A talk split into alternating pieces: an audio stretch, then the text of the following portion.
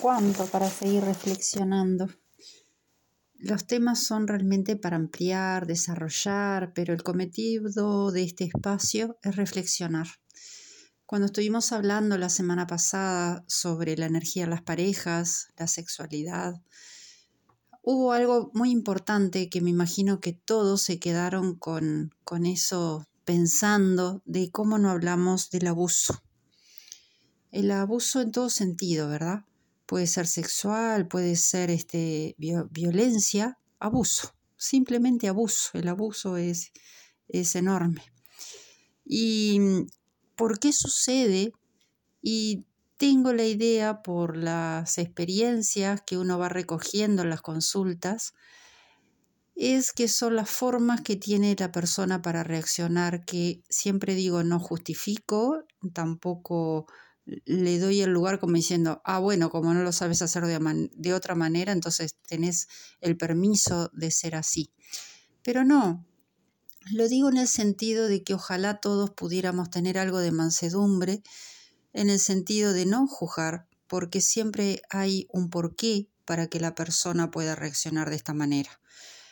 Eh, eso obviamente que queda para los técnicos porque hay un contexto general del entorno, de su trabajo, de su familia, de su diario vivir, que hace que la persona genere abuso. Eh, lo que es importante es sentir eh, la energía y sentir la vibración que nos genera. ¿Se han dado cuenta cuando uno a veces dice, pero qué, qué te pasó en determinada situación? Sentí miedo y, volvemos otra vez al comentario de la expansión y a sentirnos como contraídos y, con esa tensión muscular que nos lleva a sentir miedo. Entonces, me interesa en particular decirles que el contexto de un abusador, sea del tipo que sea, eh, generalmente responde a estados muy complejos no solamente en la actualidad, sino a veces vienen de reflejo de cosas, como muchas veces se dice en, los síntomas médicos, ah, porque el abuelo y, y, la hija, el nieto van a tener todos eh, una predisposición a un problema médico porque todos lo tenían. Bueno, en estos casos, cuando son familias que tienen el riel de abuso o el riel de alcoholismo o el riel de no poder tener éxito, lleva a, primero que nada, parar y darse cuenta, aceptarlo, decir, realmente hay un problema aquí y hay que atenderlo. ¿Cómo lo podríamos llegar a atender? En particular, volviendo al abuso, el adulto se manifiesta muchas veces con depresión eh, o mucha ansiedad, generalmente tienen baja autoestima, y eh, también generan, en el caso del abuso sexual, eh, problemas en sus relaciones íntimas con la pareja. Entonces, como siempre digo para llevar a la reflexión, que hay cosas que lamentablemente, no sé si la palabra es la, más adecuada, tenemos que vivirlo, pero la idea es poder salir de eso y trascenderlo. ¿Cómo se trasciende? En principio buscando ayuda, es fundamental. Buscar ayuda es eh, imprescindible. Poder hablar de esto con quien ustedes sientan que pueden abrirse y tener confianza. Y entonces agrego el comentario de que ustedes tienen que sentir, o la persona tiene que sentir, con quién. Siempre dicen, a veces hay un doctor que es maravilloso para mí porque yo me siento muy cómoda, pero hay otro doctor que yo no me siento cómoda. Entonces, bueno, el terapeuta, psicólogo, terapias alternativas, es sentir, ya dejar de estar siempre como condicionados a cumplir determinadas reglas. Ya con vivir una situación extrema que no es amorosa, ya alcanza con, con poder parar y decir, no, esto yo no quiero más, y decir realmente lo que estoy necesitando.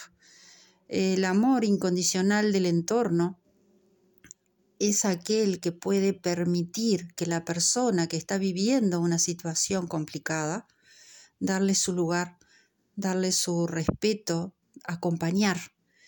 Y en ese acompañar hay una técnica muy linda que la aplico en el consultorio, que es la, la quietud en silencio.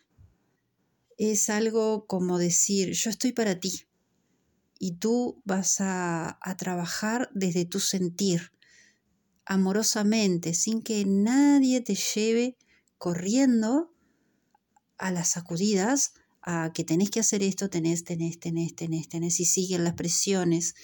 Y a veces yo me cuestiono qué tan libres somos. En realidad no lo somos, estamos dentro de una gran matrix, una gran red que por un lado nos sostiene y por el otro lado nos, nos condiciona. Es cierto que hay que vivir con determinadas reglas, pero hay que intentar poder parar un poquito los automatismos y realmente cuando pasa algo, pasa algo y atenderlo. Y no seguir como que aquí no pasa nada.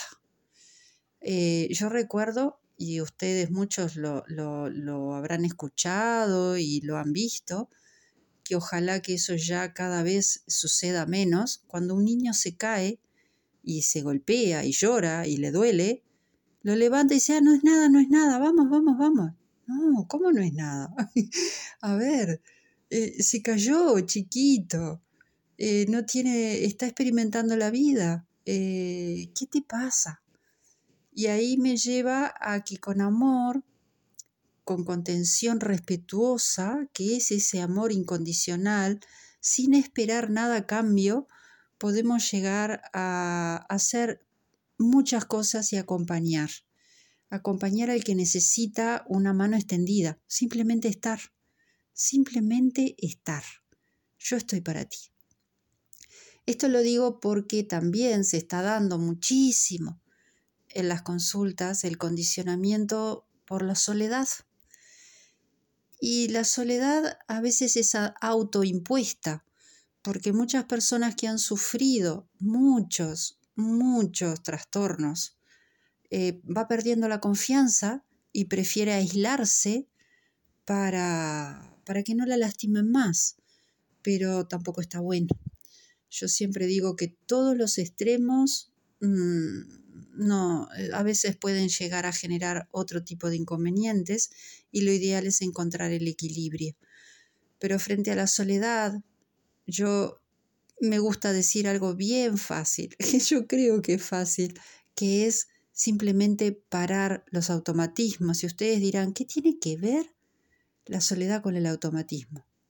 Y yo les digo que sí, lo veo la gente grande que dice, ay, estos jóvenes no nos atienden porque siempre están corriendo. Claro, es poderle decir buen día a la abuela, aquel que la tenga y la pueda disfrutar con muchos años y siempre muchos años, y no poner el pretexto de que siempre tengo otra obligación que hacer, porque a los abuelos son sagrados honrar su, sus años que le dieron la vida a nuestros padres y que nos dieron la vida a nosotros y nosotros a su vez damos vida.